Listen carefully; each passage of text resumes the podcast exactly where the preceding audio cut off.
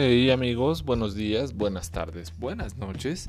El día de hoy eh, les tenemos una novela que le hace un honor completo a esta sección, eh, por supuesto, de libro claroscuro, eh, donde retomamos esos libros que fueron descatalogados o que no están en la mesa de novedades y este puntualmente pues no está en la mesa de novedades, está muy descatalogado, inclusive desde su propia creación eh, tuvo muchas complejidades para salir a la luz pública. Pues nada más y nada menos traemos novela con cocaína de Mark Ageyev eh, y bueno, inclusive la, propia historia de la novela este, pues, valdría la pena como un, mismo libro, ¿no? Yo lo conseguí en la editorial Joaquín Mortis mexicana. Ahora creo que está solamente en Alba Editorial en España. En su momento salió en... No sé si fue en Plaza Janés, pero bueno, en Joaquín Mortis se pudo conseguir en los 80 en México. Y la historia de este libro, pues, eh, el autor, eh, pues hay varias este, versiones. Una que es de Mark Ageyev, otros de Mikhail Ageyev, otras de Mark Leontievich Ageyev, pero realmente es de Mark Lazarevich Levy. Entonces, pues ahí les va un poco la historia del libro. Este libro eh, llegó en 1930 a la redacción de la revista Cifras, que fue editada por eh, emigrantes rusos que vivían en París, y pues llegó un, paquete procedente de Constantinopla, ¿no? de Turquía. Y al ver la calidad de la, de la redacción de este libro, pues decidieron publicarlo. Eh, Adamovich eh, aportó datos sobre el autor, decía que vivía en Constantinopla y su seudónimo era Ageyev. Mereskovich decía que su lenguaje excepcional eh, gráfico, por un lado presentaba concomitancias con Bunin y por otro lado con Sinin. Sidin era un seudónimo que se le daba a Vladimir Nabokov. Desde ahí empezó un poco esta versión que Vladimir Nabokov había he hecho este libro o escrito este libro bajo el seudónimo de Ageyev. Y bueno, eh, también decía eh, Mereskovich que no demás pues hay que olvidarse de, Bunin y de Sirin y más bien pensar en su forma de escritura como Dostoyevsky. O sea, imagínense con qué autores y de qué calidad lo estaban comparando a. Esta novela pues se perdió en sus épocas, eh, a pesar de que fue muy bien acogida en 1930 en París pues bueno, hasta mediados de los 80 unos eslavistas la rescataron y la volvieron a publicar. La traducción francesa en 1983 tuvo un éxito, pues la verdad, bastante grande. Y después fue traducida al inglés, al italiano. Y un poquito tiempo después, al fin, fue publicada en la URSS. Después de más de 50 años de escrita, al fin fue publicada en su idioma original o en el idioma de la que fue concebida y en su momento la poetisa Lidia Chervinskaya eh, es la primera que propone a Marco Levi como autor de la novela.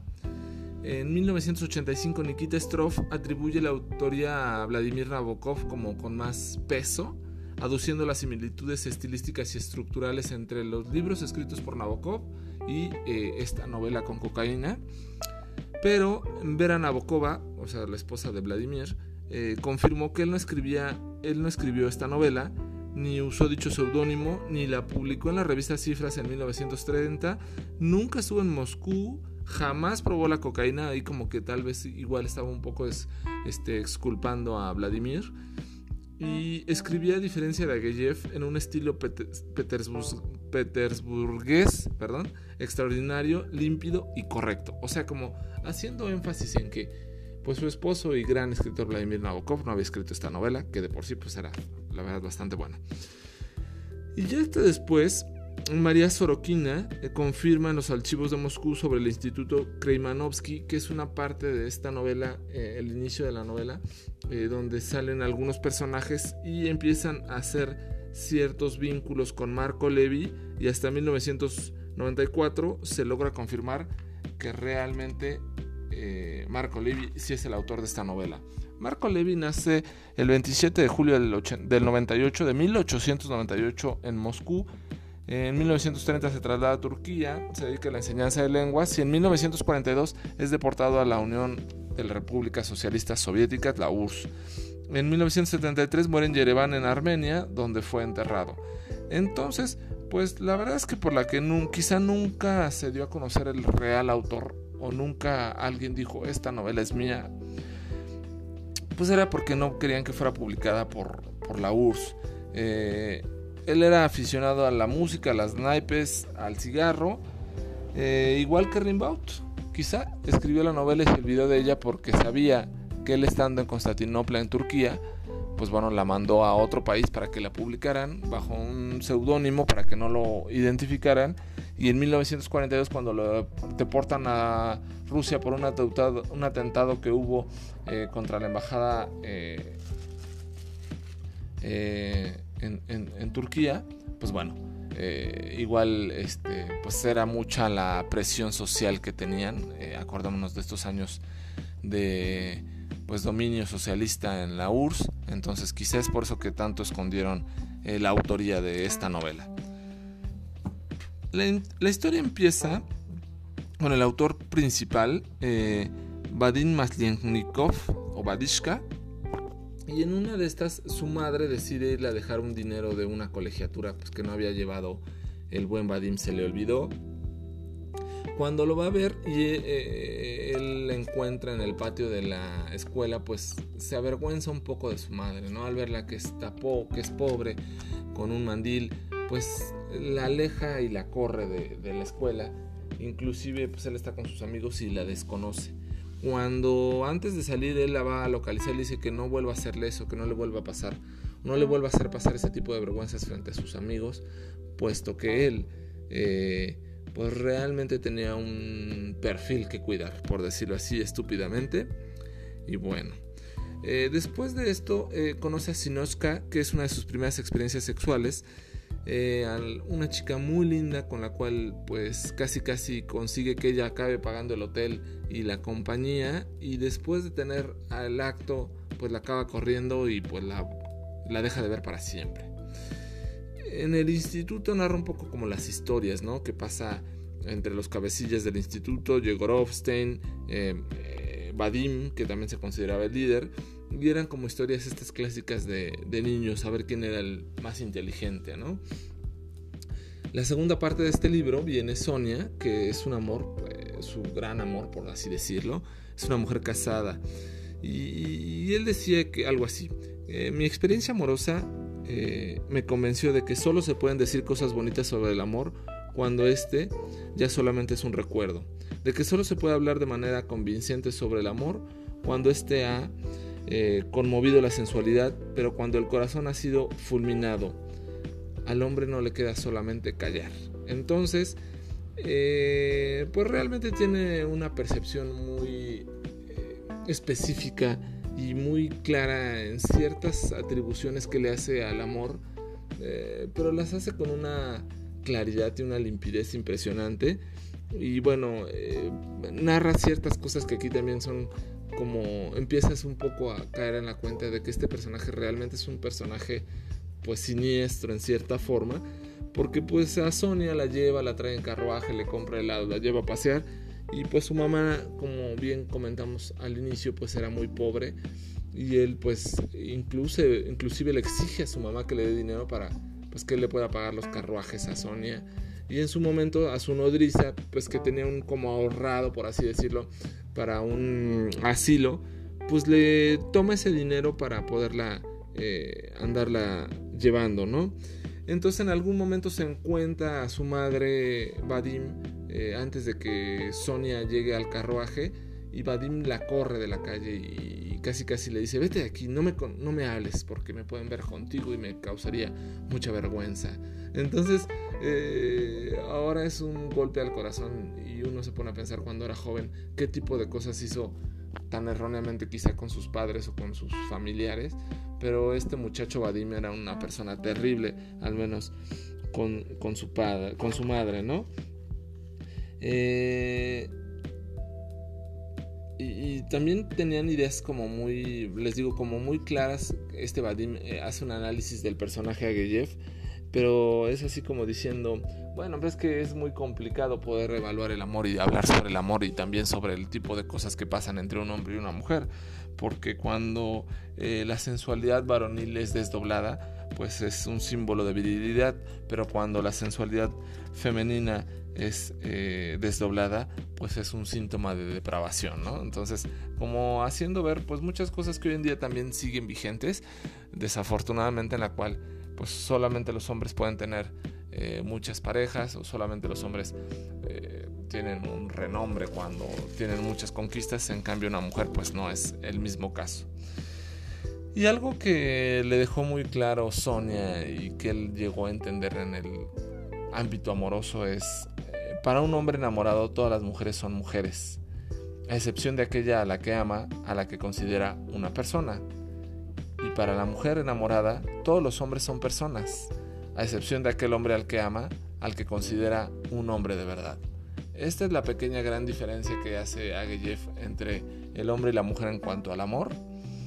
Y bueno, eh, finalmente se tienen que separar y Sonia le dice algo así.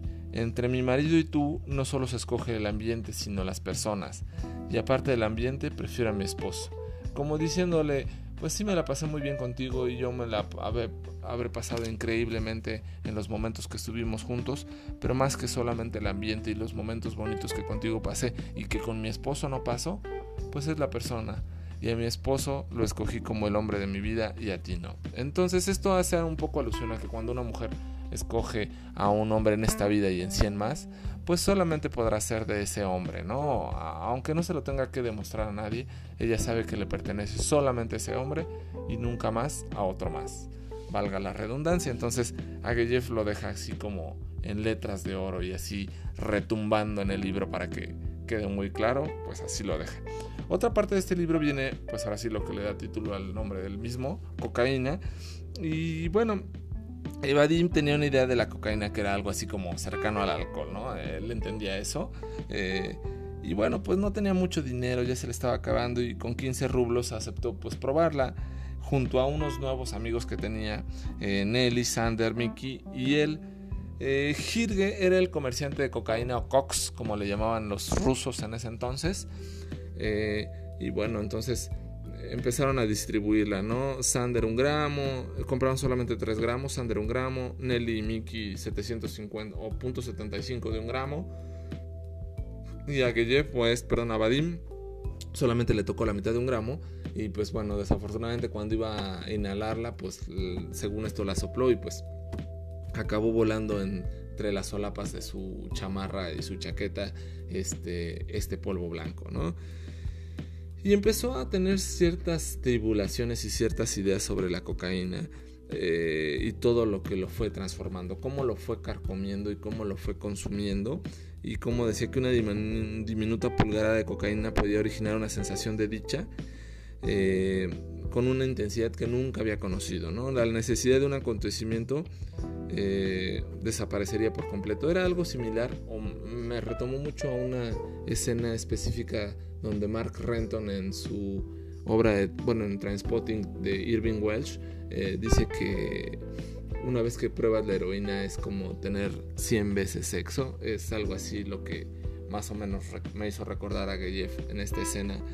Y bueno, eh, una de las cosas que más también Vadim dice sobre la cocaína, que el fenómeno más terrible de la cocaína, pues después de su efecto que se prolongaba durante horas. Sabía que eran 5 o 6 horas, pero la depresión se apoderaba de Vadim en cuanto se acababa el último envoltorio de cocaína. En esta parte, pues narra brevemente su torpe paso, su pequeño paso por la cocaína, para después llegar a, eh, una, una, parte que se llama pensamientos, en la cual desafortunadamente, pues su madre lo corre, lo tacha de ratero, eh, acaba muriendo su madre, su nodriza, pues se siente estafada por todo el dinero que le robó y, Badin como justificando un poco todo lo que hizo, dice, en la vida somos cobardes y poco sinceros, nos preocupa nuestro bienestar y por eso halagamos y ayudamos a esos canallas cuyos actos despiertan una indignación terrible como en una obra de teatro. Eh, como diciendo, entonces cuando somos malos hacemos pequeñas ruinidades, pero cuando, cuando mejoramos nos dedicamos a matar, ¿no? O sea, como diciendo, yo me he dedicado a hacer cosas malas y hago pequeñas cosas malas, pero la gente que intenta realmente ser buena, pues realmente está haciéndole daño a las personas. Es una novela así particular, peculiar, eh, un libro te lleva a otro libro. Este libro fui llevado por otro libro anteriormente y realmente me quedó un grandísimo sabor de boca. Con este libro acabo una libreta de reseñas que tengo que justamente me duró un poquito más de dos años. Eh, no con esto, pues las reseñas literarias, pero es una de, mis libretas eh, favoritas donde tengo muchas reseñas de libros que he llevado a sus oídos. Y bueno, eh, espero que les haya agradado. es un poco complicado de conseguir este libro. seguramente solamente lo van a poder conseguir de forma electrónica, a menos que se vayan a dar una vuelta al libro de viejo, a una librería de viejo, a encontrarlo ahorita por la contingencia pues va a estar bien complejo, ¿no? Pero eh, es un libro que vale mucho la pena. Eh, sí tiene este tipo de escritura rusa tan exquisita y tan bonita que como dicen, eh, más que recordarme un poco a Nabokov, a mí sí me recordó un poco a Dostoyevsky, pero con esta frialdad, con esa forma tan peculiar que tenía el maestro Fyodor Dostoyevsky. entonces, pues bueno, aquí les dejamos una reseña más. Eh, novela con cocaína de Agueyev. Espero que haya sido de su gusto. Eh, y bueno, pues también no dejen de darle like a nuestras nuevas portadas de, los shows. Quedaron muy bonitas. Eh, gracias a Jorge Acosta que las diseñó completamente las 8. Y bueno, pues estamos escuchándonos en esta cuarentena o esta contingencia sanitaria no salgan de su casa y por supuesto reproduzcan todos los shows. Ahora tienen tiempo para hacerlo. Buenos días, buenas tardes, buenas noches.